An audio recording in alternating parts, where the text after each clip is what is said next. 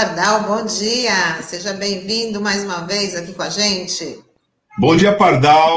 Uma pergunta de caráter é, cultural. Você, por acaso, já visitou o Palácio de Cristal, construído no período do Brasil Império, construído, que fica no território nacional? Você já conheceu? Você já foi lá, no Palácio de Cristal? Não, não, não fui ainda ao Palácio de Cristal. Ainda não conheço. Olha, vou dizer uma coisa: se a gente não puder rir, o mundo vai ficar terrível, porque as coisas estão acontecendo da pior forma possível. Bom dia, chefia, bom dia para todo mundo, bom dia aos nossos ouvintes, bom dia a quem nos acompanha. Mamãe Linassi, que já deu bom dia, aí, Chico e mais todo mundo aí. Bom, o que está acontecendo? Hein? Aonde é que nós vamos chegar? É, bom, pelo menos eu gostei do futebol do final de semana, não é? Acho que nem todo mundo gostou, mas eu gostei muito do futebol do final de semana. Bom, vamos falar do auxílio doença. Pessoal, é, os conceitos, quando vão mudando, eles têm sempre alguma razão para isso, alguma intenção. Então, quando veio a emenda de 2019, vieram também mudanças de nome, de benefícios, e que indicam mudança de conceito. Por exemplo, a aposentadoria por invalidez, eles preferem chamar hoje de aposentadoria por incapacidade permanente. É, é engraçado, né? Porque se fosse incapacidade permanente, não teria acontecido, por exemplo, o arrastão pericial. Um monte de gente chamado para a perícia e com benefício tirado depois, né? Se é permanente, meu filho, é permanente. O auxílio doença, que nós conhecemos Chama-se hoje auxílio por incapacidade temporária. Bom, então, incapacidade permanente, incapacidade temporária. O é, que, que isso muda efetivamente? Olha, isso vai. Porque, por volta dessas questões todas, eles mudaram também o cálculo. Só para lembrar, pessoal, o auxílio doença continua pagando 91% da sua média. Eu já contei isso um monte de vezes. Já a aposentadoria por invalidez, agora paga 60%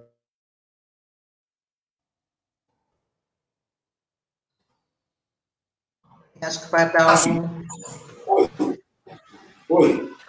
Pardal, você está travando, está dando, acho que a sua conexão está um pouquinho complicada é hoje. Sim, mas vamos. Eu acho, vamos ver se você consegue sair e voltar. A gente segue tá. aqui numa, numa nota, a gente já te chama, só para você não ficar travando e comprometer aí a sua explicação, tá bom? Beleza, estou saindo e já volto. Então, aí tem uma nota aqui importante, né, que é sobre a questão do censo, que a gente conversou também na semana passada. É que na última sexta-feira, o secretário especial da Fazenda do Ministério da Economia, o Valderi Rodrigues, afirmou que talvez um novo censo seja realizado no próximo ano. Vale lembrar que o último censo ocorreu em 2010 e o que estava programado para ocorrer neste ano foi, foi inviabilizado e cancelado devido aos cortes no orçamento da União. Já está havendo uma mobilização aí, porque o Douglas acho que pode até explicar melhor. O censo seria constitucional, Douglas? Seria uma obrigação do governo federal fazer o censo? Né? O último foi realizado em 2010. O censo está na Constituição? Para fazer esse mapeamento, esse retrato aí do, do país? Seu som, Douglas. Ah, a Constituição, no artigo 37, prevê todo o regramento para o funcionamento da administração pública. E dentro desse regramento, é, existe é, como um princípio da gestão pública o planejamento. É aí que entra o censo. O censo tem a ver com levantamento de dados, com indicadores, com índices que vão nortear a política pública. E isso é relevante.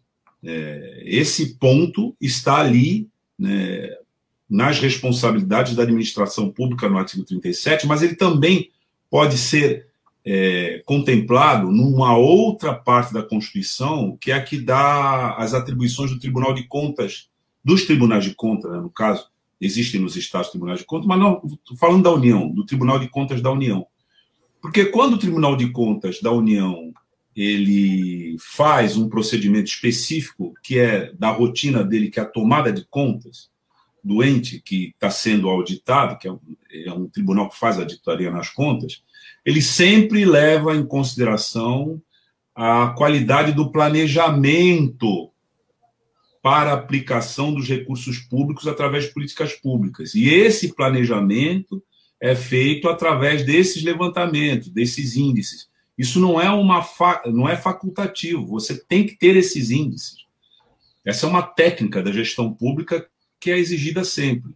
E a principal iniciativa em termos de levantamentos para tomar conhecimento é, razoável e eu diria até científico, em alguns pontos, né, da realidade brasileira, por exemplo, é, desde a questão é, da composição da população, distribuição de renda, a questão sanitária, todas as informações com relação aos serviços é, básicos de saneamento, etc., entre outros, né? É, isso sai do censo. O censo é um, uma macro né, estatística que dá conta do país, é, desde a sua população, qual é a população real do Brasil. A gente tem dados que não são atualizados, mas a gente cita o tempo todo, pode ser que não seja mais isso, com, é, com a composição, inclusive, da faixa etária toda essa dinâmica. Então, Tânia, é, no mínimo, você pode dizer que o dever de planejar para executar políticas públicas é uma demanda de responsabilidade constitucionalmente fixada. Eu citei aqui dois, dois exemplos. Então, não dá para o presidente da República, pura e simplesmente dizer a partir de agora já não vai fazer mais censo. Porque ele viola esse dever né, de é, planejar adequadamente para executar a aplicação, afinal de contas, daquilo que é recurso público. Exatamente. Vamos chamar o Pardal, o Pardal já deve estar com a conexão melhor. E só vamos dar aqui a introdução do que o Pardal estava falando, que era sobre o auxílio doença, que virou auxílio por incapacidade temporária, e o que muda aí na prática, Pardal? Ufa, hoje eu tô, tô cortado aqui, a internet não está me ajudando. Ó, é simples, o auxílio doença é, pagava 91% da sua média, enquanto a aposentadoria por invalidez pagava 100%. Além de mudar o nome, virou auxílio por incapacidade temporária e a aposentadoria por invalidez virou aposentadoria por incapacidade permanente. Além dessa mudança que é conceitual, vai dar problema depois. Além disso, mudar o cálculo. A aposentadoria por invalidez agora paga 60% da média para quem tiver até 20 anos de contribuição e só acrescenta mais 2% para cada ano a partir daí. Ou seja, uma grande massa dos trabalhadores só poderia se aposentar com 60% da média. Então, a briga já começa a ficar feia. Só tem uma questãozinha importante. Para o servidor público, o auxílio doença chamava-se licença saúde. Só isso. Mas, evidentemente, que a licença saúde pagava a integralidade do auxílio do salário da ativa que o trabalhador, que o servidor público tivesse no afastamento. O que, que acontece? A emenda 103 colocou lá que os regimes próprios de previdência do servidor público não podem ter no seu rol de benefícios alguma coisa parecida com auxílio doença, com licença saúde ou com benefício por incapacidade temporária. Para o servidor público, quem paga o tempo de afastamento é o ente contratante, entendeu? A prefeitura, o, governo, a, a, é, o Estado de São Paulo ou a União. Então, isso já está colocado na emenda 103. Bom, voltando para o auxílio doença do INSS, o que, que está aparecendo muito? Está aparecendo, em primeiro lugar, eles não mudaram o valor, porque a partir de um certo momento, para o INSS, é mais vantajoso aposentar por invalidez do que manter o sujeito no auxílio doença. O auxílio doença 91%, a invalidez é 60%, vai estar cheio de gente sendo aposentado por invalidez no lugar do auxílio-doença. Em segundo lugar, para efetivamente o cara voltar ao trabalho, deveria haver a tal da reabilitação profissional. Lembra daquela musiquinha que falava rehab no? Pois é, a reabilitação profissional aqui nesse país é que nem caviar na mesa do pobre. Não existe. Nunca existiu, na verdade. Então, esse é um dos grandes problemas. Não havendo é, reabilitação profissional, o auxílio-doença pagando 91%, evidentemente o INSS vai estar aposentando de montão gente com 60%. Aí é que pega a ideia dos tecnocratas do Planalto. A ideia deles é fazer do auxílio-doença a mesma coisa que fizeram com a licença saúde do servidor público. Como é que é? Isso mesmo. Eles querem passar para o patrão a obrigação de pagar o benefício do peão enquanto ele está afastado. Mas como? Eles arrumam uma desculpinha. Por exemplo, descontando depois das contribuições previdenciárias. O patrão se vira para pagar e depois vai descontando do que ele dever para o INSS. Essa é uma ideia que eles fazem exatamente para tirar o auxílio-doença do rol de benefícios dispostos no regime geral da Previdência Social, no INSS.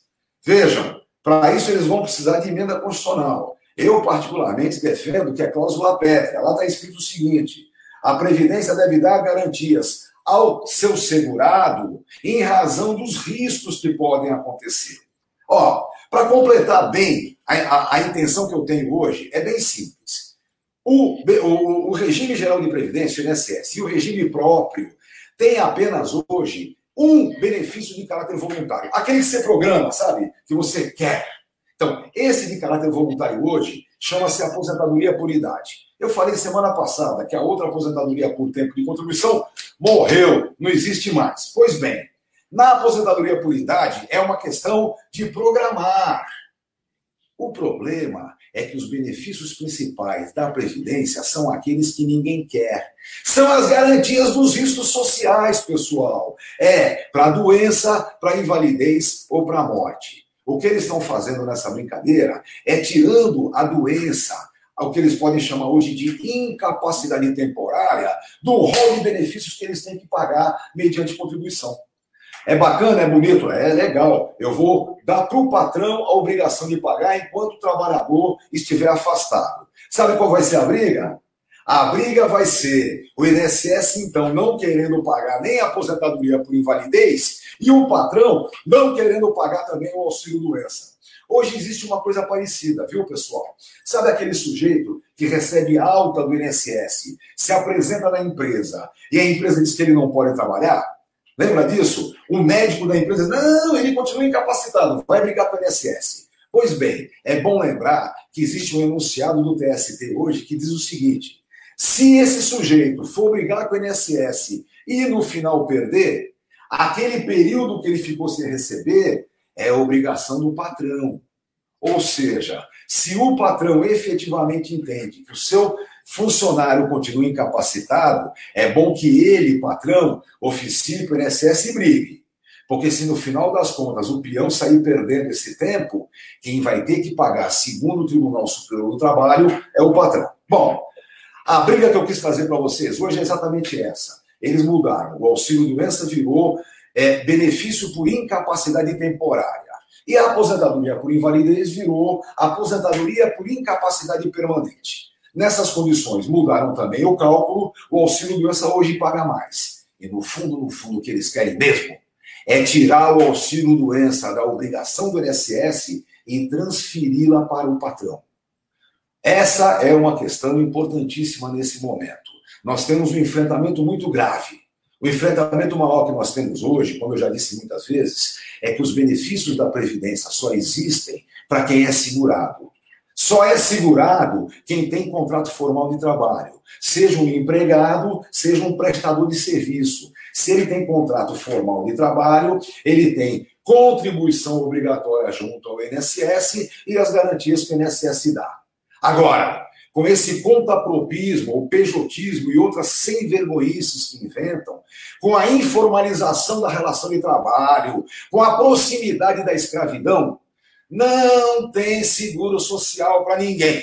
Então, vamos lembrar disso. Em primeiro lugar, temos que brigar para o retorno das condições de trabalho com alguma dignidade, contrato formal. E a partir daí, temos que brigar também pela recomposição do seguro social dos trabalhadores brasileiros, que logo, logo, daqui a dois aninhos, completa 100 anos do seu ingresso na nossa legislação com a Lei Eloy Chaves de 1923. Então, importante lembrar disso. Nesse momento, o que eu quero lembrar é que eles querem jogar o auxílio-doença para fora do INSS. Eles estão pagando melhor o auxílio-doença, mas querem jogar para fora do INSS. É bom a gente prestar atenção nisso. Essa é a briga do dia, viu? Sim, Pardal. Então, pelo que você também explanou aí, o trabalhador vai ficando cada vez mais desassistido por conta da informalidade, né? Que na é, verdade é o que eles querem. É o que eu chamo de pontapropismo, né? O sujeito que trabalha por conta própria. É, eu sempre digo, pega aquele menino que é um baita de um pedreiro, levanta o muro do vizinho, acerta o buraco da parede do outro e ganha uma grana boa todo mês, dois mil reais. Fala para ele pagar 400 de INSS todo mês, fala. Convence o peão que ganha, junta dois mil reais no mês, a pagar 400 paus de INSS. Não, não vai conseguir, né? Ele vai dizer, eu prefiro jantar. Esse é o problema. É verdade. Pardal, brigadão aí pela participação mais uma vez, sempre esclarecedora. A gente te aguarda na semana que vem. Desejar para você uma ótima semana. Com certeza. Beijos para todo mundo e até a semana que vem. Valeu, valeu. Valeu, Pardal. Tchau, tchau. tchau.